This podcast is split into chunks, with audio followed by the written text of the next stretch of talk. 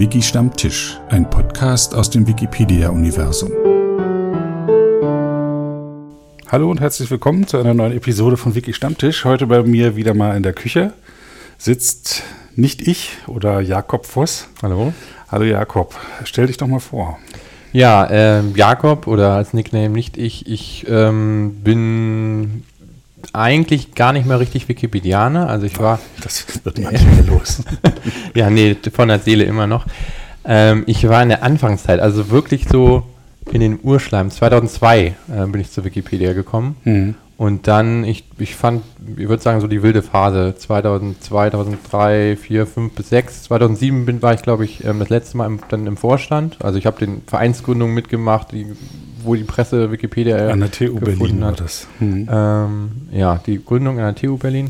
Studiert habe ich an der HU Berlin zu der Zeit. Mhm. Also ich bin von Beruf her Softwareentwickler, Bibliothekswissenschaftler, Informationswissenschaftler immer, ja, je nach Blickrichtung. Also ich habe Informatik und Bibliothekswissenschaft studiert Wo lebst du jetzt? in Göttingen. An Göttingen. Und da arbeite ich auch seit zehn Jahren jetzt, ja. Mhm.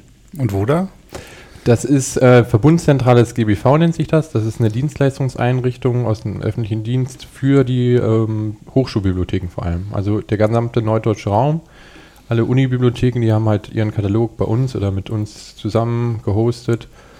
Und dann noch ein paar andere Bibliotheken. Ja, also so die, die, die größte Bibliothekseinrichtung der Art in Deutschland. Und da bin ich halt gelandet und mache da Forschung und Entwicklung. Mhm. Du kommst gerade, also es gibt in Berlin TU, HU und FU.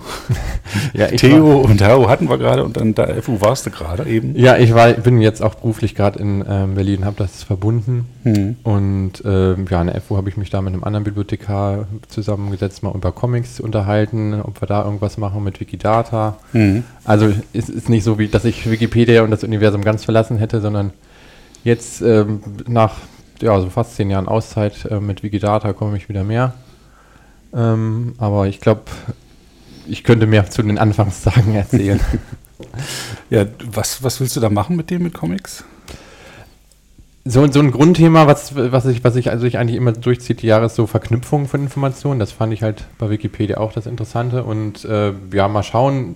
Es gibt halt Comics in Bibliotheken, war vor, vor zehn Jahren noch ein Nischenthema. Jetzt äh, ist es halt schon etabliert, aber es ist immer noch was sehr Spezielles. Mhm. Und äh, so die, die Katalogisierung, also Erschließung, wer hat wann was veröffentlicht, in welchen ähm, Alben hat welche, welcher Künstler was gezeichnet, das ist halt sehr fragmentarisch. Und dann gibt es halt da auch den Bereich wie, ja, der, der Freiwilligen, also es gibt so zwei, drei ähm, freie Comic-Datenbanken, wo wie bei Wikipedia die Nerds einfach sammeln und Mhm. beschreiben, wann Superman ein Crossover mit wem in, in welchem Verlag hatte und total detailliert.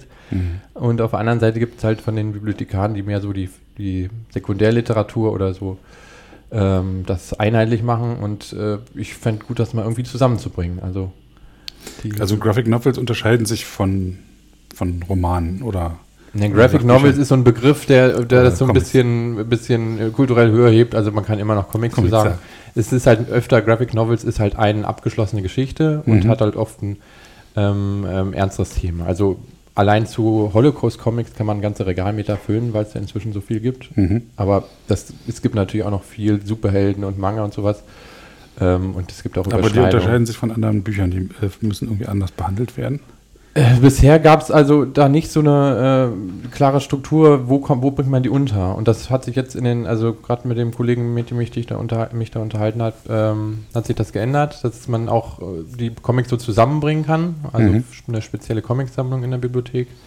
Aber digital ist das ja auch egal. Also in der Datenbank kann man das auf vielfältige Weise zusammenbringen. Mhm. Und ähm, ja, auf jeden Fall würde ich das auch irgendwie mit, mit Wikidata und dahin Wikipedia zusammentun. Mhm. Und Comics hat dich früher auch schon interessiert. Ja, also Als ich, Kind hast du da Comics? Bist du aus dem Westen oder aus dem Osten? Ich bin äh, auch in Göttingen geboren Ah ja. und zum Studium bin ich dann nach Chemnitz gegangen, Karl-Marx-Stadt. Mhm. Ähm, Nach der Wende. ja, das war Ja, schon weil nach ich der bin äh, noch mit ähm, Mosaik, Digidax äh, Ah. aufgewachsen. Das war, und äh, in der Frösi gab es immer noch. Ja. Nee, da gibt es ja ganz Atze. Unterschied. Ich habe die, äh, die franco-belgische Comic-Sozialisierung. So. Also Superhelden und, und habe ich wenig gelesen, sondern Mhm. eher Tim und Struppi sowas zum Einstieg. Und da gibt es auch äh, sehr, sehr viel. Also gerade in Frankreich ich wollte erst halt meine Abschlussarbeit über Wikipedia schreiben, als ich Bibliothekswissenschaft angefangen habe. Äh, nee, über, erst über Comics schreiben und dann, ähm, ich konnte kein Französisch, das ist halt ein bisschen blöd. Und dann habe ich äh, kurz darauf äh, Wikipedia kennengelernt und bin dann. Was verloren. Da hab, ja, dann habe ich nur noch Wikipedia gemacht und darüber halt auch meine Abschlussarbeit. Was war damals die Faszination von Wikipedia? Äh, erstmal überhaupt Internet. Also ich habe halt Informatik zuerst angefangen und äh, mich dauernd im Netz rumgetrieben und dann um die Zeit da so 2001, 2002 Wikis kennengelernt oder überhaupt so diese sozialen Netzwerke, wo man halt ja, gemeinsam Inhalte erstellt, also einmal diskutieren, aber auch irgendwie ja, an, an, an, an äh, Datenbanken und Texten. Und dann bei Wikis kam dann gleich schnell Wikipedia, weil es hm. eines der Wikis war. Und äh, das, die Idee ist doch, äh, liegt doch auf der Hand. Natürlich muss man das, weil so sollte man das dann auch schriftlich hervormachen, ne? Und auch natürlich offen. Also diese, dieser offene Gedanke, das, wieso soll man irgendwie so, so, so Inhalte verkaufen, wenn es da auch frei geht? Das ist nur eine Sache der Organisation. Ja, das sagst du so einfach, aber der, der überwiegende Teil der Menschheit liest das oder konsumiert das ganz erfreut so, aber hat nicht die geringste Ahnung, was dahinter steckt. Ja, ja, inzwischen nutze ich das auch, dass ich da was nachschlage. Inzwischen weiß ich ja, wie das Ganze gemacht wird und äh, wie weit ich da ähm, vertrauen kann oder nochmal drauf gucke. Ähm, aber so damals, wo ich angefangen habe, da stand ja nichts drin. Also da waren so kurze Artikel, mhm. das, da konnte man dann noch mit gesundem Menschenverstand beurteilen, stimmt das oder nicht, weil es einfach so wenig war. Aus seinem eigenen Allgemeinwissen ja. konnte man das wissen, ja. Genau. Ich bin, ich glaube nämlich nicht an gesunden Menschenverstand. Nee, äh, naja, man kann dran appellieren, aber mhm. glauben sollte man nicht dran. Ähm, und ja, du hast dann geschrieben in der Wikipedia. Ja, also ich habe da ich glaube, äh, also viel ähm, aus meinem Studium, ne? Also mhm. wenn ich wenn wir irgendwas im Thema hatten, das war einfach so eigene, eigene Notizen, ne? Also warum soll ich das nur für mich aufschreiben, sondern kann ich es ja gleich so aufschreiben mhm. für die Allgemeine, wenn es jemand anders nachschlägt. Dadurch lernt man das selber halt viel besser. Ich denke mal, das haben andere Autoren auch so gehandhabt, dass halt, ja, dass das halt äh, ganz hilfreich ist, sich in ein Thema einzuweiten, dass man das gleich als Artikel schreibt. Aber ähm, ein großer Teil ist dann auch ziemlich schnell so in dem äh, Meta-Bereich, also Diskussionsseiten, die Projektseiten, Mailingliste und so.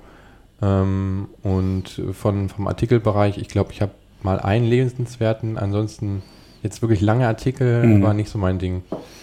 Also die Community hatte ich dann fasziniert, ja. das Zusammenarbeit mit den anderen. Naja, also eben, diese Idee war, war toll, komm, wir bauen eine, ein Nachschlagewerk, ein allgemeines. Und dann muss man natürlich schauen, wie man das organisiert und und dass das alles irgendwie zusammenhängt. Also mhm. das Interessanteste fand ich, glaube ich, auch gar nicht so die, die Texte selber natürlich, also dieses, dieses Prosa, äh, so, äh, das muss natürlich auch stimmen, aber dieses ganze, diese ganze Verlinkung, dass alles miteinander irgendwie ja. verknüpft ist. Mhm. Also ich habe viel, glaube ich, Links gesetzt oder geguckt, dass, dass die Links passen. Was mich immer nervt, ist, wenn ich einen Artikel finde und einen anderen Artikel und die sind offensichtlich irgendwie thematisch überlappend, aber verweisen nicht aufeinander. Mhm. Das ist für mich, dann, dann kann keiner der Artikel gut sein, da muss irgendwas falsch sein. Achso. Ja. Als Qualitätskriterium.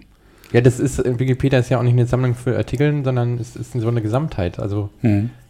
ich stelle mir das vor, so ein bisschen wie das menschliche Gehirn miteinander vernetzt ist, so sind die ganzen Artikel. Genau, das ist ja auch nicht flächig oder so, das menschliche Gehirn, sondern ja dreidimensional. Bei Wikipedia kommen wahrscheinlich noch ein paar ja. Dimensionen ja. dazu, auch zeitliche. Ja, oder wenn man die Quellenangaben mit rein. Also, das ist Hypertext per se. Also, Hypertext hm. ist halt auch so ein Thema, was mich allgemein sehr interessiert von der Geschichte her und von der informationswissenschaftlichen Sicht her. Hm. Und da ist Wikipedia so das, das beste Beispiel, dass das funktioniert. Ich kannte das so ein bisschen von Pen- und Paper-Spielen, wo man ja auch verzweigen konnte. Ah, ja. Na, und dann von diesen Windows-Hilfe-Dateien. das war meine erste Begegnung mit Hypertext. Ja, ach, das ist ja alles, also Ted Nelson, der Erfinder des Hypertext, der, der, der äh, ärgert sich da immer drüber. Das ist ja gar nicht so, dass die reine. Das hat er gar nicht gemeint. Genau. Sondern?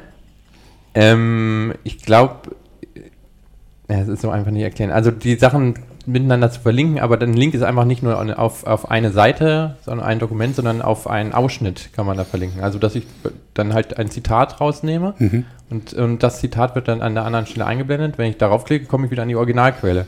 Sowas. Mhm. Mhm. Und das ist gibt es immer noch nicht so richtig. Also rein technisch ist das alles möglich, aber so wie das. Äh, Dass man vor und zurück dann den Kanal. Ja, also gerade das, das ist das Tolle in Wikipedia, fand ich auch, was linkt hier, äh, zeigt hierher. Hm. Das fehlt im Web, dieser ja. Funktion. Und ja. Und er meinte sogar, dass man dann eben nicht nur auf den gesamten Artikel verlinkt, sondern auch die, genau die Textstelle markiert, ja. auf die verlinkt werden soll. Und so arbeitet man ja auch oft, dass man sich einzelne Textstellen anstreicht oder raussucht oder als Belege nimmt und zitiert. Und das muss immer mit Copy und Paste woanders hingebracht werden. Das ist ja nicht. Bei wissenschaftlichen Arbeit besser. gibt man die Seite an und ja. zitiert es vielleicht noch. Total anachronistisch. ja, funktioniert aber und wird auch in tausend Jahren noch lesbar sein. Ja.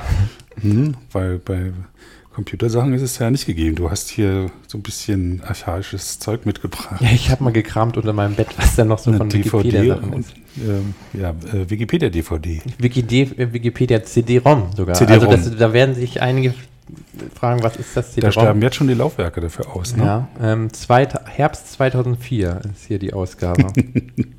da da hat es noch auf eine CD-ROM mit 650 MB gepasst. Ja, ich weiß nicht, ob das jetzt wirklich alles war, aber kann gut sein. Und dann das nächste Mal, dann muss es eine DVD sein und dann ähm, gab es noch diese Schnapsidee von dem Verlag, das alles auszudrucken. Mhm. Ähm, ja, aber dann irgendwann, äh, mit, jetzt mit den Mobilgeräten ist, braucht man ja keine Datenträger mehr. War damals aber so eine Bestätigung für die Wikipedianer, dass die Wikipedia echt ist, ne? indem sie ausgedruckt wurde oder auf CD dann kam? Ja, natürlich auch so ein bisschen, oh, da ist mit einem Verlag, der was macht und äh, die haben da ja auch äh, Geld reingesteckt und auch zur Verbreitung beigetragen. Also es kam gerade zur richtigen Zeitpunkt, glaube ich. Mhm. Also ein paar Jahre später wäre das halt, hätte das keinen interessiert, weil äh, weil alle Internet-Flatrate haben, aber das war damals auch noch nicht so. Mhm. Oder hatte halt eben nicht jeder äh, zu Hause einen Rechner. Ja, und oder die Zielgruppe von der Enzyklopädie, vor allem die, die waren nicht alle so internetaffin. Mhm. Und da dieser Direct Media äh, Publishing Verlag ja sowieso Bücher gescannt, die dann in, in, in einer Form gebracht, dass man die gut äh, sich, sich digital angucken konnte und das dann verkauft. Mhm. Solange das Geschäftsmodell ging. Irgendwann ja. Ist auch nicht mehr, aber bis dann haben sie ganz gut Geld verdient. Und es gab ja damals auch schon äh, Enzyklopädie, CD-ROMs oder DVDs von Encarta, ja. von Bertelsmann, habe ich in Erinnerung. Stimmt, das, also das war schon ein Markt, und wo das reinpasst. Die Britanniker gab es auch. War das war diese Wikipedia auf CD zu bringen jetzt nicht nur so, so äh, toll, um sich selbst zu beweihräuchern, sondern da äh, schon, hat schon Bedarf gedeckt, glaube ich. Eine Brückentechnologie. Okay. Ah ja, schöner Begriff. ja, und das, und das Ganze zu produzieren hat halt auch äh, Wikipedia vorangebracht. Mhm. Ähm, in dem Bereich, wo ich halt viel gemacht habe, hier Personendaten, also Metadaten zu Personenartikeln. Ja, und ich erinnere mich noch an eine schöne Party, die die gegeben haben, der Verlag. Also, die haben auch der Community einiges gegeben. Ähm, ja. Jetzt sind wir nicht mehr drauf angewiesen. Mhm, du warst auch an der Gründung des Vereins äh, mit beteiligt. Weißt du noch, warum der damals gegründet wurde? Ich glaube, äh, Presseanfragen und Geld sammeln, das waren so die einzigen Gründe. Hm. Also wir wollten jetzt nicht irgendwie der Wikipedia eine Struktur geben und da noch äh, was Offizielles, aber es gab halt immer mehr, äh, dass Leute sich an jemanden wenden wollten und ja, von der Presse. Und äh, es war klar, dass, äh, dass Jimbo Wales das alles äh, bezahlt, das geht auch nicht oder wollen wir auch nicht, sondern mhm. irgendwie äh, ja, mit, äh, mit Spenden ne, die Idee, was äh, war schon klar, dass das auch funktioniert, aber da braucht man irgendwie eine Institution, mhm. die dieses Geld einsammeln kann. Und das war eigentlich das Einzige und ach, da müssen wir halt einen Verein gründen. Also es war jetzt nicht so, ja, Verein, dann sind wir irgendwie etabliert, sondern Zweck, Mittel zum Zweck. Zumindest von meiner Seite her, ja. Mhm, da wurde schnell eine Satzung zusammengeschrieben.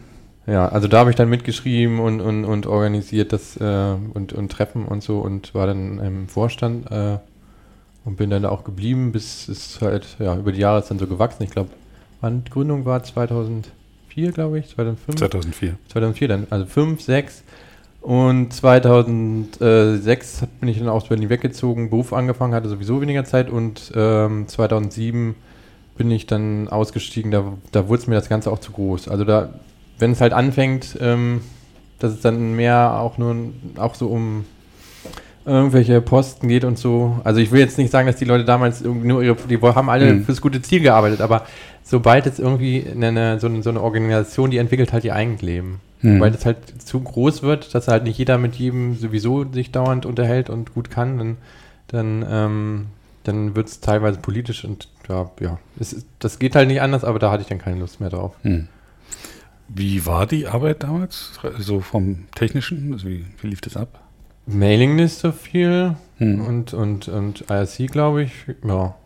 Und, und telefonieren oder dass man sich so getroffen hat. Also hm. es waren mehrere in Berlin, nicht alle, aber da hat man, ja, öfter auch treffen, aber also viel über, über E-Mail. Wir hatten dann ein internes Vereinswiki, also auch ein Media-Wiki ähm, nur für den Vorstand. Ähm, wo Die dann, Rumpelkammer. Rumpelkammer, genau. Ich weiß nicht, ob es das noch gibt. Ja, ähm, gibt es noch. Oh, oh. ja, arm. Ähm, ja, und ja, eben viel ist, glaube ich, bei Code aufgeschlagen, so Telefon und, und Post. Ich hatte, ich glaube, ich habe auch noch irgendwo einen Schlüssel für ein altes Postfach, äh, wo dann alle zwei Tage da jemand hin ist und dann kam da obskure äh, Post an, hier so, so ein riesiger Stapel äh, an Textspenden oder so, was wir dann da eintragen sollten. Ähm, und von den Nett Telefonen, gemeint, ja.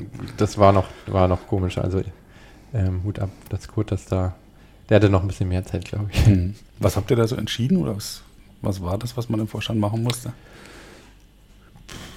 Also so, ja, so eine Sachen äh, organisatorisch irgendwie mit, mit, mit Spenden, äh, äh, was, wie wir da eine Vereinbarung mit der Foundation finden, ähm, äh, das war da, äh, das ist ja auch nicht so einfach, wir können nicht da einfach das ganze Geld nach, nach USA weitergeben. Und ähm, ja, ja, wer da sich bei, zu, zu irgendwelchen Vorträgen hinfährt. Also ich habe halt auch viel so Vorträge gemacht und oder auf Veranstaltungen hingefahren. Wir haben da so Stände gemacht auf Messen mhm. und so. Ähm, also gut, das Ziel war dann schnell nicht nur Geld sammeln und, und Presseanfragen, sondern allgemein Öffentlichkeitsarbeit. Und ähm, ja, in dem Bereich gemacht. Hast du noch Kontakte mit Leuten von damals? Ja, also viel mit Kurt oder also am meisten halt äh, mit Kurt und gut, nee, über die anderen da weißt du die Namen noch. Aber. Ja, ja doch, könnte, könnte man sich gerne mal wieder zusammensetzen. Aber es hat so ein bisschen was, glaube ich, von Klassentreffen, weil da ist echt einige Zeit inzwischen vergangen. Und mhm. ja. Ja, und du beruflich, also das hat sich ja bei dir überschnitten sozusagen, dein Beruf und Wikipedia, Wissensvermittlung, Wissensforschung. Äh, was ich äh, auch fragen will, bist du Wikipedistiker? Ich habe auch, äh, war aber auch beteiligt bei der Begründung der Wikipedia-Forschung. Das hatte ich Begründung der Wikipedia, okay. Das ja, gut, das. Also das, äh, gut, zur Erklärung, Wikipedistik ist die, die Lehre oder die, die Wissenschaft von der Wikipedia. Ja, man kann ja, Wissenschaft kann ja alles untersuchen. Man kann aus alles eine Wissenschaft machen. Und hm. äh, ich hatte das Glück, dass ich an der Wikipedia nah dran war und gerade studiert habe und gerade Ende meines Studiums oder auch in einem Bereich studiert habe, wo man halt so äh, Enzyklopädien und, und Wissenstrukturen und sowas reinpasst. Also, ähm, dass ich da einfach nur das, was ich wusste oder mich interessiert, mal zusammenfassen musste. Und dann damit so einer der ersten war, die da überhaupt zu Wikipedia was geschrieben haben. Mhm. Und äh, deshalb ist das halt immer noch, ja, so eine, ja, habe ich da Glück gehabt, dass ich jetzt da äh, noch bekannt bin, ein bisschen in dem Bereich, aber ich äh, habe da auch dann nach ein paar Jahren nicht mehr viel gemacht. Hast du das noch im Auge, was da noch so passiert? Das ist einfach auch so groß geworden. Ich habe dann äh, ziemlich bald äh, nicht mehr viel, selber viel untersucht, sondern geguckt, was andere publizieren und dann eine Bibliografie gesammelt, so Wikipedia-Forschung. Aber auch das, ähm, also die ersten paar Jahre von, bei der Wikimania habe ich dann äh, mitorganisiert und Wikipedia-Forschungsworkshop äh, bei, bei Wiki-Konferenz und so ähm, oder Hypertext-Konferenz. Also ja, aber dann, ich glaube, ein Schritt war eben, wo ich dann aus, aus dem Verein raus bin und ähm, Promotion angefangen habe, ja. Ich glaube, da, also das Große war, ich habe äh, angefangen zu promovieren und das mhm. ist halt, da hat man, wenn man es richtig macht, wenig Zeit für anderes. Und danach habe ich halt, äh, bin ich Vater geworden, also mhm. das ist, ist auch, hat man auch viel Zeit. Äh, nicht mehr für so Hobbys und fängt jetzt erst wieder an, dass ich äh, da so auch selber was publiziere und untersuche und und gucke, was da so passiert. Weißt du, ob jemand den Überblick hat über Wikipedia-Forschung? Der hat, hat jemand, es gibt ähm, Wiki, einen, einen Blog, äh, nee, einen, einen Twitter-Account zur Wikipedia-Forschung, wo immer was äh, geschrieben wird. Ich weiß jetzt gerade nicht, wer dahinter steckt. Aber was heißt Überblick? Also Überblick über Na, jemand, der sich da richtig gut auskennt, oder? Sicher, aber. Gibt es einen Kongress dazu? Auch nicht. Äh, auf der Nee, auf der OpenSim, war. jetzt war, genau, das, hm. jetzt weiß ich wieder, OpenSim heißt es inzwischen, äh, da war ich auch ein paar Mal mit, äh, ähm, da passt es halt rein uns immer wieder was und äh, am Anfang war halt auch auf der Wikimania was. Jetzt zu genau Wikipedia-Forschung ist halt auch zu speziell, denke ich mal. Hm. Also warum, man kann genauso gut irgendwas anderes, äh, Berlin-Forschung oder so gibt es auch nicht, obwohl man da sehr viel untersuchen kann. Hm. Äh, deshalb würde ich es ein bisschen weiter fassen. Mhm. Ja. Wikimania warst du auch bei den in Frankfurt bei der ersten dabei? Ja, da habe ich auch mit organisiert. Ähm, kam auch, also ich war dann auf der Mailingliste und, und im Verein, aber auch zum Teil international, so die Gründung der Foundation oder da die Organisationssachen. Also es war auch noch viel, dass man sich halt kannte und noch nicht so unterschiedliche Strukturen. Ich glaube, hat nicht der Verein sich früher noch gegründet als die, die Foundation? Oder der Verein hatte äh, in den Anfangsjahren mehr Struktur als die Foundation, würde ich mal mhm, sagen. Also ja. das dann Geschäftsstelle und sowas. Mhm. Äh, und ähm, da wurde dann auch äh, noch nach Deutschland geguckt. Das war irgendwie klar, dann machen wir diese Veranstaltung in Deutschland, weil da genug Leute sind, die auch ein bisschen äh, was organisieren oder dafür Zeit haben. Und in der Jugendherberge in Frankfurt haben wir das dann gemacht. Das genau. War, ich glaube, weil, weil, Arne Klempert äh, ähm, als, als Geschäftsführer auch in Frankfurt war oder die, die Geschäftsstelle deswegen. Ähm, und äh, ja, das war dann noch sehr eben wie so eine Jugendherbergsveranstaltung. Also wir, ich weiß noch, wir haben, waren dann, da hatten da so eine kleine Hütte, äh, einen Raum, wo wir dann äh, noch auf Zetteln das Programm irgendwie äh, hin und her geschoben haben und ja. Und es wurde live übertragen. Hab ich, hat mir, hat mir, wer hat mir oh, das erzählt? Das weiß ich gar nicht mehr. Geri und Kalkul, glaube ich. Mhm. Ja, du hast ja auch noch was ausgegraben von der Vereinsgründung oder einen Vortrag von den Kurt, den, den ersten, den er gehalten hat. Genau. Und von der Vereinsgründung gibt es ein Video, ja. Hm, das auch auf Wikimedia Commons zu ja. finden ist. Ja, früher. ist ja jetzt wirklich schon lange her. Und viele sind auch nicht mehr dabei, die damals dabei waren. Also die siehst du gar nicht mehr. Das kann ja, muss ja nicht heißen, dass die nicht mehr dabei sind. Es, mhm. es, es verläuft sich halt. Also Oder wenn man so immer noch so hm. nicht mehr so viel macht. Also zu der Zeit war halt die, die Hardcore-Wikipedianer äh, da wie ich, haben halt da mehrere Stunden am Tag reingesetzt und da es halt nur ein paar waren, die das äh, in, mit in der Intensität verfolgt haben, dann ist man sich auch immer über den Weg gelaufen. Mhm. Jetzt warst du ein paar Jahre weg und äh, sagst selber, du kommst langsam jetzt wieder dazu. Hat sich was verändert? Ja, also das äh, bei Wikipedia war das Spannende auch gerade, dass es neu war und man konnte halt sehr viel selber machen und, mhm. und auch da steuern. Also ich habe viel einfach hier, lass uns mal das so machen oder komm, guck mal hier, ich, ich was weiß ich hier, ich glaube, SEO auch Verweise, wie man die setzt oder sowas äh, und, und Literaturangaben und so, so ein paar Standards versucht da auch zu setzen oder, oder das hat mich gerade interessiert, da was mhm. zu vereinheitlichen. Und heute geht das ja gar nicht mehr. Also erstens ist das schon alles reglementiert und äh, oder da kann man auch nichts mehr ändern, habe ich einen Eindruck. ja, also es macht, finde ich da auch nicht so einen Spaß, weil dauernd irgendwelche Abkürzungen und und und äh, und, und Schieds äh, Sondergerichte und, und oder Verfahren. Also da kennst du dich besser aus. Ich. Nein. Nee, kennst dich, willst du mir jemanden, der sich da, auskennt? Ich mache da mit, um, äh, um das zu verstehen. Ja. ja, das ist vielleicht, äh, ja, weiß auch nicht warum. Aber immer wenn ich jetzt in der Wikipedia da, da mal wieder ein bisschen was mache, dann wird mir ein Artikel gelöscht oder sowas, was, wo ich dann wieder keine Lust mehr habe. Ähm, das ist auch ja, eine Aussage. Alt-Wikipedianer schafft es nicht mehr rein in Wikipedia, ist ihm zu komplex.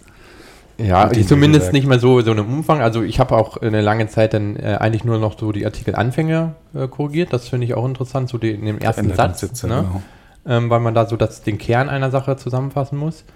Aber ähm, eben, wie gesagt, interessant war überhaupt so, dass es noch was neu war und wo man, wo man was äh, viel ausprobieren und, und, und äh, Ideen reinbringen konnte. Und das ist halt in der Wikidata momentan noch mhm. der Fall. Oder auch halt jetzt seit ein paar Jahren, wo ich dabei bin, dass es halt so, da bist du so aktiv offen ist, ja. Mhm. Erzähl mal von Wikidata aus deiner Sicht. Ich hatte ja die Lydia Pincher ja. auch schon im Gespräch. Da wusste ich nichts von Wikidata, aber dann der, hatte ich Querizo da, der hat mir äh, so ein paar Sachen gezeigt auf Wikidata, wo mir jetzt die Augen aufgingen. Ach, das ist ja gar nicht kompliziert, das geht ja eigentlich ganz Ja, man muss es genau wie bei Wikipedia, hä, was ist das? Können die, verstehe ich nicht. Hm. Einfach mal hier bearbeiten drücken, was eintragen. Und ja, bei das Wikidata hat auch noch nicht gereicht. genauso. Hm. Das ist aber schon der erste Schritt. Es ja, bringt okay. mehr, als es nur zu erklären. Also man, die, die Seite selber, ist, also es ist halt eine Datenbank und daher was ein bisschen abstrakt ist, also nur vom, vom Gucken bringt das nicht und äh, es ist aber eine Datenbank, die halt nicht eine, eine feste, sehr feste Struktur hat hm. und eine, eben eine Datenbank, die frei verwendbar ist und wo jeder sich daran beteiligen kann. Also man kann die Verknüpfung setzen, wer ist, welche Person mit wem wie verwandt ist oder wer was geschrieben hat oder welche Stadt sich in, in welchem Gebiet befindet und so eine, hm. so eine kleinen, minimalen äh, Bearbeitungen, die halt dann nicht in Freitextform, sondern in strukturierte Form sind. Und das ist das Einbringen, das, das ist halt eine sehr, sehr kleine Hürde, technisch her, ähm, also oder von der Oberfläche sieht das nicht so schön aus, äh, sage ich mal, aber dafür ist es auch gar nicht gedacht, weil man normalerweise auch nicht die Datenbank intern äh, sieht, sondern da, darüber gibt es halt äh, einen Haufen von Apps, äh, Add-ons, also auf dem Tool-Server Dinge, die eben auf Wikidata Inhalte schön darstellen, auf einer Zeitleiste oder, oder andere Weise zusammengefasst. Oder es gibt halt auch äh, Tools, um in Wikidata was einzutragen. Hm. Also es ist zwar noch der Allgemeinfall, dass man die Wikidata aufruft und da irgendwas sucht und, und bearbeitet, aber äh, mehr, Sinn, mehr Sinn macht es das mit spezialisierten Tools. Also wenn ich jetzt was sage, ja, ich will da im Comic-Bereich mehr machen, dann gucke ich mal, dass ich mir irgendwie eine Maske oder sowas baue, die speziell die Eigenschaften für Comics hat und dann da viel effektiver ähm, das abgleichen kann. Ja. Was machst du konkret da in Wikidata? Ähm, also viel mit den Normdaten nenne ich das, IDs, Authority-IDs, ähm, Verknüpfung eben äh, mit anderen Datenbanken. Das heißt, Wikidata ist ja nicht die, die, Datenbank, die alles ersetzen soll, also, sondern eher so, die alles miteinander verbindet. Äh, das heißt, es gibt eben jetzt, um bei dem Comic-Beispiel zu bleiben, die, diese andere Datenbank äh, von, von Comic-Enthusiasten, die da, Enthusiasten, die da jede einzelnes Vorkommen von Superman in irgendwelcher äh, Sonderheft äh, aufzeichnen. und da muss man ja nicht das alles in Wikidata mit reinkopieren, sondern macht dann einen Verweis, aha, Superman in der Datenbank entspricht Superman in Wikidata und dann kann man da halt weiter gucken. Mhm. Und eben nicht nur der Mensch kann gucken, sondern man kann halt Programme schreiben, die beide Datenbanken zusammenführen und auf einer Seite schön darstellen. Mhm. Ja gut, ich bin halt Informatiker, das ist halt, hat halt nochmal einen besonderen Reiz, Daten ähm, zusammenführen und damit was zu machen. Aber auch eben das Verknüpfen erstmal und dass es halt frei und direkt zugänglich ist. Mhm.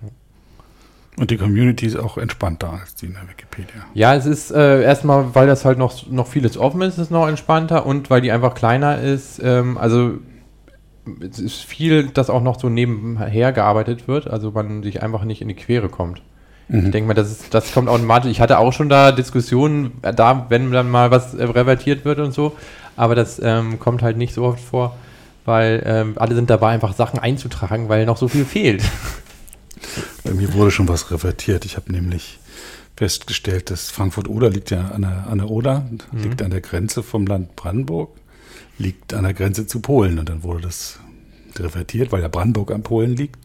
Muss nicht auch noch Frankfurt an der Polen liegen, aber das war Quatsch, weil Fürstenwalde liegt äh, auch an Brandenburg und ja, kann man jetzt überschreiten oder auch einfach, äh, ich, ähm, da, ich finde, da muss es auch nicht so genau sein. Also, hm. ja. Ich habe nur nicht verstanden, warum jemand sich die Mühe gemacht hat, die Sachen, die ich mühsam eingetragen habe, dann mühsam wieder rückgängig zu machen, statt erstmal das Gespräch mit mir zu suchen. Ja, es sind halt, wenn das nur so ganz äh, kleine Änderungen sind, ähm, ist das schnell den Aufwand nicht, ja, hm. dann macht man mal schnell so und also bei den meisten Fällen, wo ich das sehe, dann denke ich ja, ja, kann man auch so sehen oder es ist okay. Wenn das, dann gucke ich natürlich, wenn das jetzt mehrere meiner systematisch die Änderungen äh, äh, rückgängig gemacht werden oder da jemand was einträgt, also was weiß ich, zu allen, allen Flüssen irgendwie eine besondere Angabe noch zusätzlich, dann hat er sich wahrscheinlich was bei gedacht, die Person, der oder die. Mhm. Und dann kann man mal das Gespräch suchen, wenn man da andere Meinung ist. Aber ansonsten, ja, es ist, also ist es wenig, finde ich, wenig Konflikt bisher, und mhm. sondern mehr so die, die Begeisterung, die da gemeinsam dahinter Schön. steckt. Begeisterung ist gut. Ja, was ist denn, ähm, damit hast du auch schon deine Motivation genannt, sozusagen. Ich muss ja mal die Arndt-Frage ja. stellen, oder darf man ja. was, was motiviert dich? Was hat dich damals motiviert, das hast du schon gesagt. Was motiviert dich jetzt noch? Ja, das, äh, die Sachen zu verbinden und äh, frei zugänglich zu, zu machen. Mhm. Es ist wahrscheinlich auch intrinsische Motivation, dass ich da selber was bei lerne. Ähm, ja, aber äh, Begeisterung trifft es, glaube ich. Mhm. Also ohne würde ich das nicht machen, nee. Hat das ähm, auch irgendwie Verbindung zu deiner Arbeit? Ja, wir machen ja viel mit Katalogdaten und, und Erschließungen, dass wir eben die Autoren haben auch eine ID, wenn zwei Peter Müller was geschrieben haben, dass man das unterscheiden kann. Und das hat halt schon viel Ähnlichkeit mit den äh, mit Wikidata oder auch in Wikipedia. Das hilft uns ähm, zu, mal zu gucken, wenn es dann Wikipedia-Artikel zu der Person gibt. Und eigentlich zieht sich das auch durch seit meinem Studium immer so die ja, Verbindung Wikipedia und Bibliotheken. Mhm. Also ich habe dieses Portal Bibliotheksinformationen in der Wikipedia mal angefangen. Und wo ich angefangen habe zu arbeiten, dachte ich auch, ey, da könnte man irgendwie noch Projekte machen, aber Ähm, dann gibt es halt so viel anderen Kram und äh, sobald es irgendwie offiziell ein Auftrag ist, macht es wahrscheinlich nicht mehr so viel Spaß wie irgendwie nebenher. ähm, ja, also vom, vom Konzept her gibt es da, da, vieles, äh, was sich inspiriert. Ähm, aber eben äh, die, die, äh, die Begeisterung ist halt, kann ich nicht immer an jeden so weitergeben. du meinst also auch, dass es Leute gibt, die man damit anstecken kann und Leute, an ja. denen es vorübergeht. Ja. Ja, ich erwarte nicht, dass alle da Hurra schreien, aber so eine Sache wie mit den freien Inhalten, also wenn ich da jetzt seit, seit über zehn Jahren in dem Bereich tätig bin, hm. ist, ist es völlig klar, wenn was, wenn ich beispielsweise Software schreibe, das stelle ich Open Source, sobald, hm. sofern nicht was wirklich Geheimes ist. Das macht einfach mehr Sinn, dann kann jemand anders draufkommen und äh, ich, ich verstehe dann gar nicht, wie jemand meint, nee, erstmal intern, was, was äh, vielleicht machen wir da noch was anderes mit oder so. Ähm, weil, weil ich halt schon gemerkt habe, wenn, wenn man offen arbeitet, dann ja, kriegt man ja auch was zurück. Hm. Zum Beispiel Kommentare zu seinem ja, zu seinem Code. Code genau. Scheiß Code. Aber ist auch schon eine Aussage. Da muss man mal reingucken sollte. Hm. Also ich denke, da ich, kann ich noch, noch viel, viel mehr machen mit den, mit, auch mit Bibliotheken und den Verbindungen, aber es ist halt, gibt halt nicht so eine einfache Sache, so zack, und jetzt ja, vielleicht mit Wikizeit. Wir machen einfach alle unsere Kataloge dicht und tun alles in Wikidata rein. Aber ähm, ganz so einfach ist es auch nicht, glaube ich. Mhm. Ich äh, mache gerade beim Wettbewerb 28 Anthropologinnen mit. Es läuft im Februar, 28 Tage, jeden Tag äh, eine Biografie ah. von einer Anthropologin. Ich übersetze die einfach, weil mhm. Schreiben ja, wäre dann doch noch aufwendiger, weil ich äh, schon, ich übersetze es nicht nur, ich überprüfe auch die Quellen. Ah, schön. Und ich gucke auch, ob die Bücher und die Paper auch wirklich gibt, die da angegeben mhm. werden. Manchmal steht nur der Titel da, der ist auch noch falsch geschrieben. So, und dann suche ich halt ordentlich. Und das ist, ähm, ich habe Ansätze gesehen, ähm, wie man Bücher in, die, in der Wikipedia richtig einbinden könnte. Zurzeit wird halt der Titel genannt und Verlag und äh, ISBN und, und, so, aber es gibt keine Datenbank für Bücher, ja, was ich eigentlich sehr das ist eins der nächsten, würde. Ja. Also erstmal war bei Wikidata ja die Sprachlinks miteinander verbinden, hm. dann die äh, kann man inzwischen Listenartikel ähm, und Infoboxen damit anreichern, das, das kommt so langsam. Das nächste große Ding ist mit Commons, äh, dass die ganzen Metadaten Comics, dass man da endlich mal in, Wiki, in Commons suchen kann, was ja bisher eigentlich nicht der Fall ist. Hm. Ähm, und ich denke mal dann mit Wikisite, was halt so ein, so ein Teilprojekt bei Wikidata ist, die Idee, dass eben die ganzen Literaturangaben auch zentral verwaltet werden, das kommt auch. Hm. Ach, das ist schon, wird schon drüber nachgedacht. Ja, also es gab da letztes Jahr schon eine, eine Konferenz oder ein, ein, Meeting da von Wikisite äh, begeisterten äh, oder Interessenten. Ähm, ich bin einfach äh, überzeugt, dass es kommt, weil es auch wieder die Idee ist so klar, ja, warum soll man es auch anders machen als mhm. zentral und frei und offen? Und jetzt ist nur noch eine Frage, wer da sich mal hinsetzt und die entsprechenden Schritte einleitet oder ja, wie lange das dauert. Also mhm. genau, Wikidata an sich ist, ist die Idee auch schon viel älter, bis, bis Dani da einfach mal gesagt hat, so hier, ich sammle Geld ein, jetzt machen wir mal einen, einen Antrag, dass wir da auch einen Entwickler einstellen, Butter bei die Fische. So, und klar, das kommt. Mhm. Ja. Es gibt ja schon ähm, offene Kataloge für Bücher, ne? WorldCut Offen, ja. Du lachst. Ja, also die, die OCLC ist ja eigentlich auch ein, äh, so Art gemeinnützig. Also die, die, so eine äh, Art die, gemeinnützig. Erzähl die, weiter. die Firma, die dahinter steckt oder die, der, der Verbund, der dahinter steckt. Also das ist jetzt nicht Gewinnabsicht, die dahinter. Ähm, aber ähm, von ihren Mitgliedern nehmen die Geld und sind da auch, äh, versuchen halt so wirtschaftlich zu überleben. Insofern ähm, machen die das nicht alles frei und tja, insofern dumm, dumm gelaufen, sage ich mal, irgendwann werden sie sich dadurch abschaffen. Hm. Aber noch sind es einfach so groß, weil es die, der größte Daten, äh, die größte Datenbank der Welt da ist für Bücher. Hat das die, die größte? Weil ich gucke immer noch bei Amazon zuerst nach, weil die meisten noch die meisten Informationen haben bei Büchern, die nach 2000 erschienen sind. So. Ja, nee, ähm, ähm, bei WorldCat oder den ganzen Bibliothekskatalogen hat man ja auch das, das alte Zeug. Hm. Also schön ist es gerade bei den, bei den richtig alten Sachen, so 17., 18., 16., 17., 18. Jahrhundert, da gibt es nämlich Datenbanken, die auch ähm, Vollständigkeit ähm, anpeilen. Ah ja, weil es abgeschlossene Sammelgebiete ja, sind. Genau, hm. und da ist, bis, während dann so 19. Jahrhundert, das ist einfach so, das Publikationsaufkommen so, äh, so angewachsen, das ist schon schwieriger. Aber auch, ja, auch selbst WorldCat hat halt bestimmte Kriterien, nach denen was reinkommt und, und da gibt es da viele Fehler hm. äh, und lässt sich halt nicht so einfach ja, koordinieren und deshalb mit so einem offenen Ansatz. Bei Wikidata ist ja auch nicht schlimm, wenn man dann erstmal das irgendwie unterschiedlich reinpackt, weil Es lässt sich leicht ändern und man kann auch leicht Analysen drüber fahren. Also mit dem Mhm. Abfragen hier. Sparkel-Abfrage, das ist so eine, ja, so eine technische Abfragesprache, die ich, äh, selbst als Informatiker habe ich da lange vor zurückgeschreckt, weil ich das irgendwie, ja, fand ich nicht so nett, so kompliziert, äh, bis eben Wikidata da so einen Sparkel-Endpoint hatte und dann, klar, da hat man schöne Daten, über die man sich Abfragen überlegen kann und Mhm. das wird auch immer einfacher zu bedienen, die Oberfläche kann ich nur empfehlen. Irgendwie Liste aller Katzen, die nach Personen benannt sind, die mal in China waren oder sowas, kann man wahrscheinlich abfragen. Ja, und vielleicht interessiert es irgendwen. Also, ja. Ich hatte jetzt meine erste Abfrage selbst geschrieben, als ich den äh, Public Domain Day vorbereitet habe, 2017. Brauchte ich alle, die als Autor markiert sind und die 1916, nee, 75, Jahre, 75, ja. viel, jedenfalls so Ja. irgendwann gestorben waren, an einem Ja. bestimmten Jahr.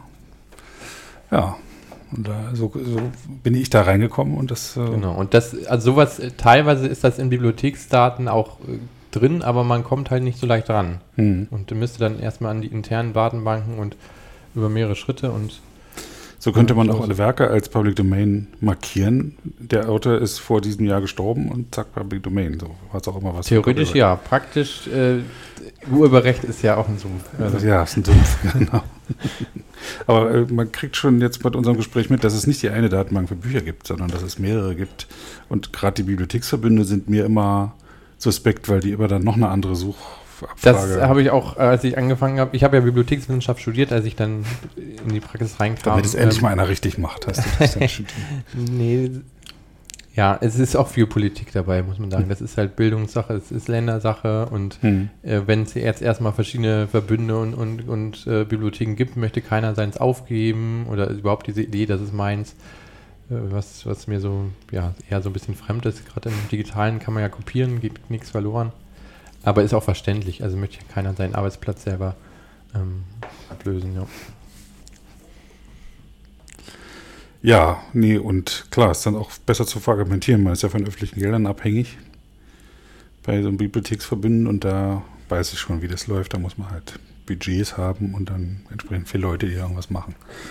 Und das ist dann aber das, das Wissen verhindert, dass sich das ausbreitet. Das steht Ja, wobei jetzt, äh, also dieses Jahr hatten, hatten ja einige Bibliotheken endlich mal, mal das Standing, da den äh, Verlagen Stirn zu bieten. Hat auch lang gedauert mit Elsevier. Hast du Mhm. das mitbekommen? Das äh, gab Also den Namen habe ich schon oft gehört, weil ich Elsevier den, ist so- den Podcast inkorrekt das, höre.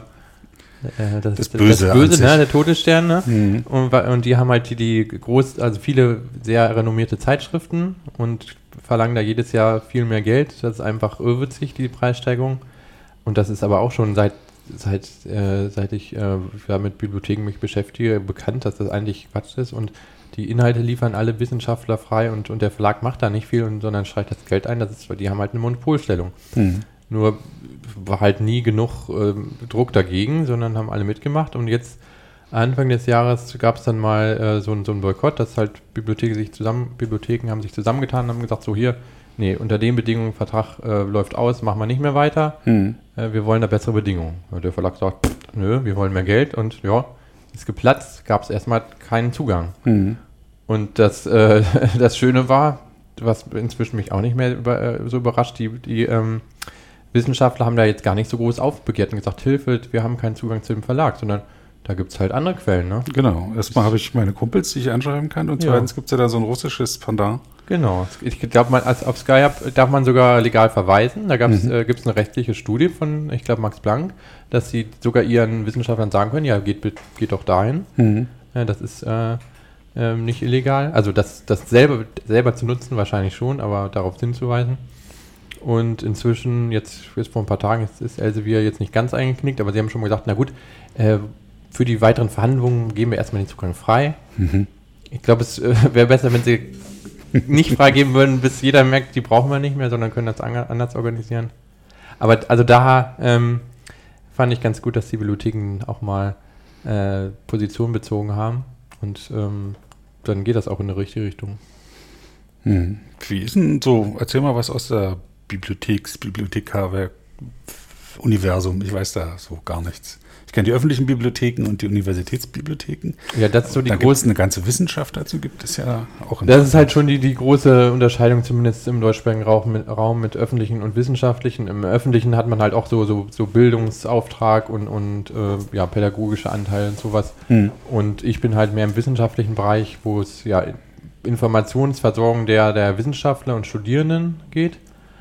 Und ähm, immer mehr allerdings auch einfach die Arbeits, äh, die, also für die, für die Forscher und, und Studenten Arbeitsplätze, also der Bibliothek als Raum, Mhm. weil der, wenn die äh, Publikationen ins Digitale äh, verschwinden, äh, braucht man das nicht mehr. Die Bibliotheken stellen dann immer noch äh, eben über die Verlage Zugang sicher oder bieten da ja eben einheitlichen Zugang.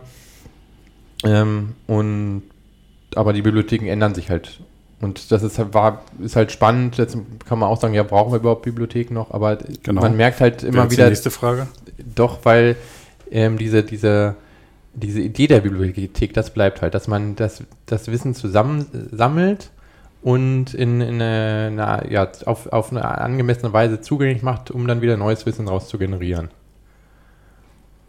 Ja, die ähm, Enzyklopädieverlage haben ja das Internet verschlafen und sind deswegen überwiegend eingegangen. Ähm, du sagst gerade, mit den Bibliotheken wird es nicht passieren.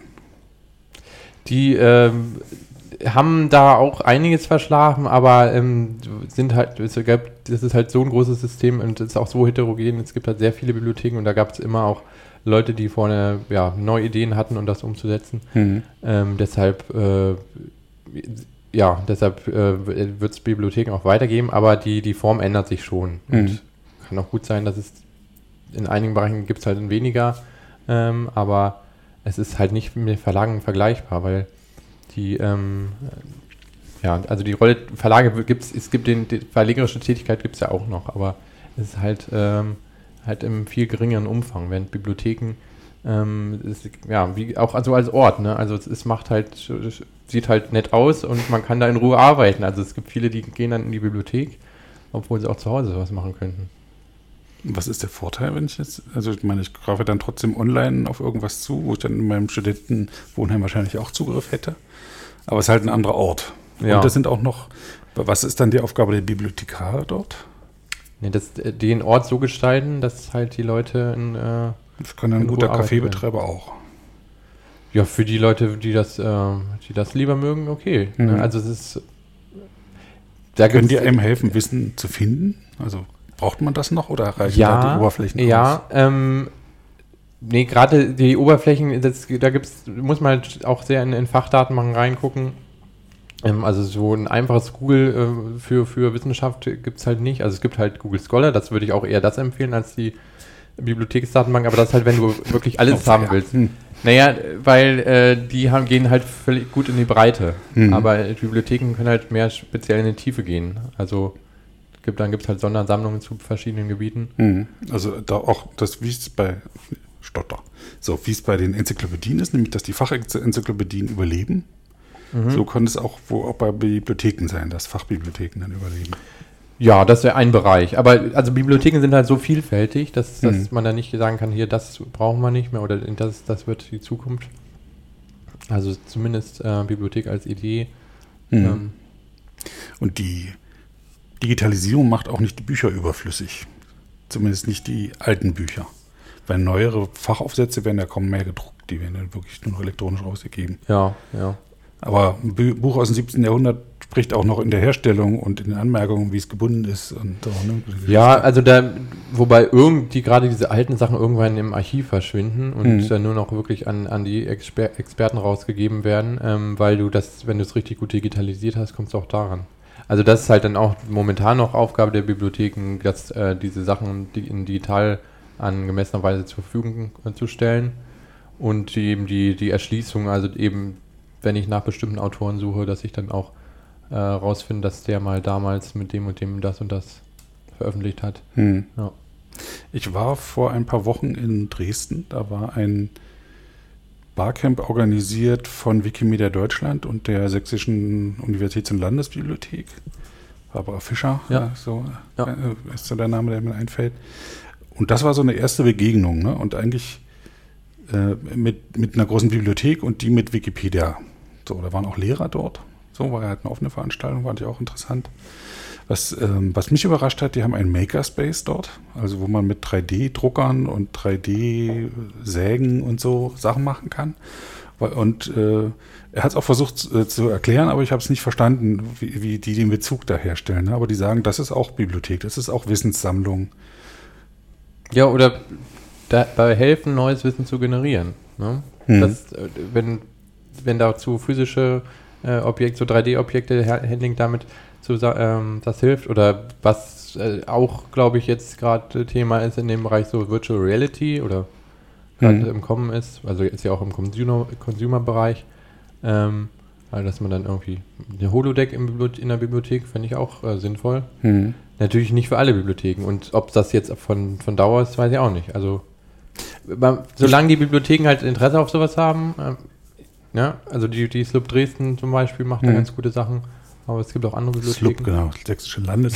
Wir reden alle in Abkürzungen in dem Bereich, ja. Wie, wie in Wikipedia. Ja, nee, aber ich bin da auch sehr äh, äh, offen, seit damals Google ähm, anfangen, einen Maildienst anzubieten äh, und alle sich lustig machten, wieso so eine Suchmaschine jetzt einen Maildienst mhm. anbietet. Und als sie dann auch noch anfingen, äh, Satellitenkarten zu kaufen, ich dachte, Suchmaschine, was will ich mit Satellitenkarten? Und heute ist ganz klar, äh, erwarte ich auch, äh, oder kann ich mir sehr gut vorstellen, dass auch in Bibliotheken sich das so verändert, ne? Dass dann, ja natürlich muss dann VR-Raum sein. Anders kann man sich bestimmtes Wissen nicht aneignen, ne? Wie eine Drehmaschine funktioniert. Willst du das in einem Buch lesen? Ja, also für, für, die, für die großen Uni-Bibliotheken könnte gut sein in 20, 30 Jahren, aber schwierig mit Prognosen für die Zukunft. Ja, aber offen sein da auch ja. ne? und nicht immer nur an Büchern, Regalen denken. Ja, also es ist so ein bisschen, glaube ich, Spagat, weil Bibliotheken ja auch eine Einrichtung sind, die auf, auf wirklich Jahrzehnte, Jahr, Jahrhunderte äh, hin äh, arbeiten. Also auch, auch, dass dann auch die Strukturen ein bisschen starrer sind. Mhm. Aber es hat auch einen Vorteil, sowas wie selbst Google Scholar, wenn das jetzt mal besser ist, wir wissen alle, die Google-Dienste werden auch schnell mal wieder eingestellt. Genau. Ja, und da gibt es keine gute Alternative dazu zu Scholar, oder? Äh, Base, äh, Bielefeld Academic Search Engine, mhm. ist auch ganz gut, deckt jetzt nicht ganz so viel ab, aber ähm, das ist halt eine Bibliotheksdatenbank. Äh, mhm. In, auf der Wikimania in Washington habe ich mich mit einer Bibliothekarin unterhalten fällt mir gerade so ein, wo wir gerade sagen, so auf lange Zeit. Die drucken Webseiten aus auf äh, säurefreies Papier in Schwarz-Weiß, mhm. weil sie wissen, das hält 300 Jahre. Äh, während sie das bei ihren Datenträgern nicht. Also sie haben auch einen großen Saal mit lauter ja. verschiedenen Lesegeräten, um die verschiedenen MD-Karten und was, was es alles gab, lesen zu können.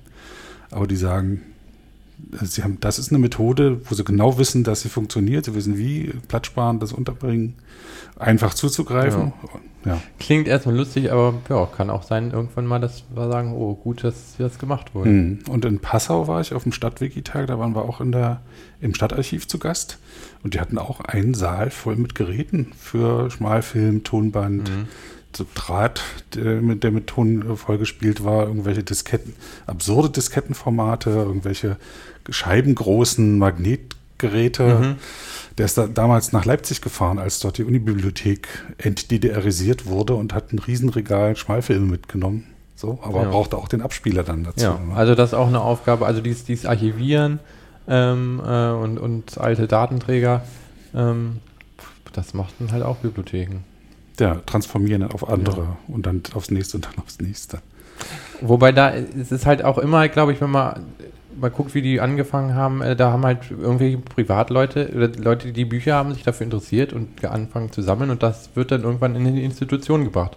Und jetzt haben wir halt mit den digitalen Medien ist es noch viel, dass experimentiert wird oder auch, dass beispielsweise Computerspiele werden jetzt nicht großflächig oder Comics von Bibliotheken gesammelt, sondern da sind noch die privaten Sammler sehr wichtig, denke ich. Aber in, in 50 oder 100 Jahren kann gut sein, dass das zum, zum Standard gehört, dass man dann in die Bibliothek geht. Mhm. Na, Archive.org bietet ja jetzt auch eine Spielesammlung an mhm. mit Emulatoren. Dann gibt es in Berlin das Computerspielmuseum, die sich da auch sehr verdient machen. Ja. No. Ah. Cool. Finde ich auch. Man wird nicht arbeitslos als Bibliothekar. Ja, und hast du selber Bücher zu Hause? Ja, Schon ein paar. Ja, also, ähm, wobei ich äh, vor allem eben Comics, also entweder Sachliteratur oder Comics, äh, da sage ich mir, so, so ganze Romane, das ist mir immer zu viel äh, denn, und, und ansprechender finde ich halt die grafische Literatur. Ähm, da ist dann meine Frau zuständig, aber die li- liest auch viel Comics. Und ähm, ja, es gibt halt immer zum Geburtstag Aber. Comics sind doch sackteuer, oder? Nö, also kommt drauf an, wie viele du davon kaufst. Also das ist immer so 20, 30 Euro, wenn ein richtig guter Comic ist. Ja, aber Mhm. das, also die, die richtig guten, da, reicht ja auch so einer pro Monat. Also. ja, ich bin eher so ein Page-Turner, also so ein Science-Fiction von 5 cm dicke. Ja, gut, sowas lese ich auch mal, wenn ich Zeit habe, aber mit äh, kleinen Kindern, ähm, das kommt wieder. Ja, okay, jetzt haben wir einen ziemlich großen Bogen geschlagen von der frühen Wikipedia über Wikidata, Bibliotheken. Ähm, äh, äh, du hast jetzt vor allem auch von den schönen Seiten von Wikipedia ähm, äh, erzählt. Ich bin aufgefordert worden, auch zu fragen, ob du den Mut hast, auch mal irgendwas, was dämlich gelaufen ist, in der Wikipedia zu erzählen. Das die, war ein Hörerwunsch. Ach so, weil irgendwie. Jetzt nicht direkt an dich, sondern allgemein. Ja, mal ein Gegengewicht setzen, weil es Was, gibt was, Probleme was in der Wikipedia. schlecht gelaufen? Ja, Mhm. also man kann natürlich dann in der, in der Struktur, ähm, warum jetzt es so viele verschiedene Regeln gibt, äh, es ist ja sehr bürokratisch geworden ist, weiß nicht. Also wo man hätte gegensteuern können, ähm, finde ich auf technischer Seite, oder da hatte ich mehr einen, einen Blick zu, äh, ist eben diese Wiki-Syntax. Mhm. Ähm, das ist halt äh, to total die Altlast. Also da hätte man schon viel früher mal gucken können, dass man das in, eine, Sch- in ein Format bringt, was auch leichter eben visuell zu bearbeiten ist. Also es hat ja jetzt echt lang gedauert, diesen Visual Editor zu bringen. Und die, die Diskussionsseiten gehen, die gehen überhaupt nicht. Also Hm. das ist ja überhaupt nicht irgendein Forensystem oder dass man, dass man leichter mal beantworten kann auf was. Also ähm, ja, also das ist- immer noch sehr abschränkend Hm. äh, in dem Bereich, ja, die von der Bedienung her. Ja. Ansonsten so von der von der Community-Struktur ist halt schwierig, also da jetzt irgendwie zu sagen, wie man es hätte anders machen können, ähm, weil das ist halt ähm, ja Mensch, Soziologie, Politik, also Hm. äh, Es ist ja völlig sich selbst überlassen, die Communities. Ne? Das ist ja immer noch völlig selbst organisierend. Äh, wird nicht unterstützend eingegriffen. Also du meinst jetzt von irgendwie von den von der, Communities her. Von der Seite von der Foundation oder Von wer soll da sonst eingreifen? Ja, es wurde natürlich immer abgewehrt, da soll sich keiner einmischen, aber das ähm, Ja, also das ist, glaube ich, auch wenn es äh, nicht ideal ist in allen Bereichen immer noch das Beste. Das, es gibt so ne? viele Also- Reibungsverluste und äh, was ich jetzt so im Laufe der Podcasts mitgekriegt habe, ähm, ist, ähm, warum die Wiki also Alt-Wikipedianer kaum wiederkommen. Du bist jetzt Hm. hier so ein Sonderfall, aber viele gehen weg, weil sie verletzt wurden. Hm. Ja, weil die sich engagiert haben und dann, Fell, und ja. dann ist dickes Fell irgendwann auch durchgescheuert, ja, so nach ein paar Jahren und, und immer wieder dieselben Sachen. Und dann ist eine große Verletzung da und dann war dann war's das. So. Und es ist gibt, gibt, gibt einen begrenzten Pool an Wikipedianern, also die, Ja. das kann ich jetzt auch nicht wissenschaftlich belegen, aber viele Leute haben den Eindruck, so ich auch. Und dann, ja, wenn man den aufbraucht, dann ist er alle irgendwann. Ja, aber vielleicht sollte man das dann das Ganze auch nicht zu ernst nehmen. Also es ist halt, wenn es die Wikipedia nicht gäbe, gibt es irgendwas anderes in der Art, weil Mhm. es, die, für mich ist ja die Idee das, äh, das Wesentliche. Also die Leute sind natürlich toll, aber Mhm. dann würden die Leute sich an anderer Stelle in anderer Form zusammenfinden und an freien Wissen arbeiten. Mhm. Also das könnte man natürlich von von, von äh, Foundation-Seite auch mal überlegen. Ähm, es gibt ja nicht nur Wikipedia, sondern eben diese anderen Datenbanken und ob es jetzt wirklich in 50 Jahren noch Wikipedia als, als Co- Community gibt, ja, vielleicht auch nicht, aber die Inhalte und, und die, dieses äh, freie Wissen sammeln, das wird weiter bestehen und da können sich die Leute auch, auch an anderer Form betätigen. Mhm. Also ich, ich finde es immer seltsam, wenn, wenn es so auf, auf diese Strukturen da äh, geguckt wird, wer, äh, auf wie, welche Art muss der Artikel wie geschrieben sein und ab wann da, gilt der dann in welche Kategorie. Also es ist, das ist sowieso nicht von Dauer. Machst einen angeekelten Gesichtsausdruck. gerade. ja. Ja, stimmt schon, ne? Aber da, da passiert auch nichts, dass man sich überlegt. Also es wird immer mal davon gesprochen, Transformation des Wissens in, auf andere Art und Weise und so, aber das ist dann eher so auf einer, man müsste mal Ebene. Ja, oder es pa- passiert eben da, wo irgendwie neue Bewegung drin ist. Hm. Also das, Irgendwas explodiert gerade. Ach, dein Handy. ja, das wird jetzt mit aufgenommen. Also, natürlich kann der auch nicht so die goldene Regel geben oder was, was, äh, wie man da was einfach anders machen könnte. Hm. Aber ich finde, es, es sieht doch insgesamt gut aus. Ne? Also ne, intern als Wikipedianer gucken wir natürlich immer mehr kritisch drauf und sehen, wo es äh, nicht so gut läuft oder eben, dass neue Autoren nicht so gut äh, reinkommen. Da könnte man bestimmt viel anders machen, aber ich glaube, es ist dann auch nicht so das primäre Ziel. Hm. Also wenn es jetzt wirklich, wir, wir wollen, wo alle mitschreiben, nee, ich glaube, wir wollen lieber äh, unter sich äh, da weiterschreiben und das, was ist, äh, bewahren und ja. Auch gut, meinst du? Ist auch gut, ob es jetzt ausreichend ist, äh, ist die andere Frage, aber dann gibt es eben noch andere Sachen. Also wo es schon einmal leider nicht geklappt, äh, ausreichend war, war halt bei, bei Medien, äh, also wo YouTube äh, groß geworden ist, da Comments gab es schon, aber es war halt nicht genug, ähm, äh, um, um das da eine Alternative zu binden. Hm. Ähm, aber eben da die Sachen frei lizenziert sind, ich glaube, das habe ich auch schon in meinem, in meinem ersten Radiointerview 2002 gesagt.